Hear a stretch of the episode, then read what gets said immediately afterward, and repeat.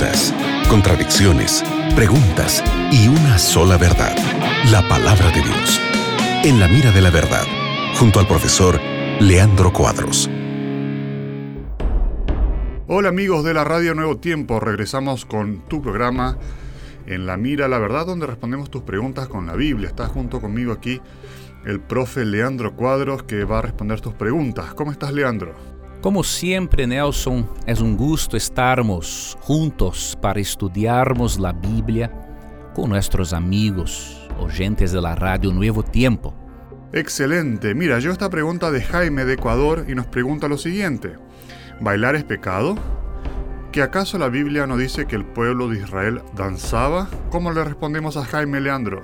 Acerca de la primera pregunta, tenemos de comprender que la dança em la Bíblia era uma dança litúrgica e não tinha a conotação sensual de las danças de hoje. En el Salmo 150, verso 4, la Bíblia dice, alabadle com pandeiro e dança. La dança hacía parte de la adoración a Dios. Pero en la danza, la danza litúrgica, los hombres dançavam cerca de los hombres e las mujeres cerca de las mujeres, para evitar el contacto sensual. Entonces hoy las danças foram distorcionadas. E assim, poucas culturas cristianas el mundo podem ou sabem utilizar a dança litúrgica para alabar a Deus.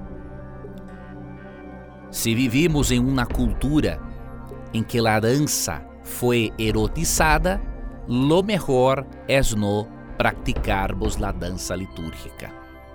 Agora, se vivimos em uma cultura em que a dança realmente expressa loor a Deus, alegria e não sensualidade, é perfeitamente possível adorar Deus por meio do corpo. Excelente, gracias Leandro, gracias Jaime por tu pregunta y no te olvides de enviar tus preguntas al programa En la Mira la Verdad, que con gusto iremos respondiendo. Gracias Nelson por las preguntas, por presentar las preguntas de nuestros oyentes. Gracias amigo gente por tu participación que es hermosa. Y nunca te olvides que siempre que tengas coraje de preguntar, la Biblia tendrá coraje de responderte. Un abrazo y hasta luego.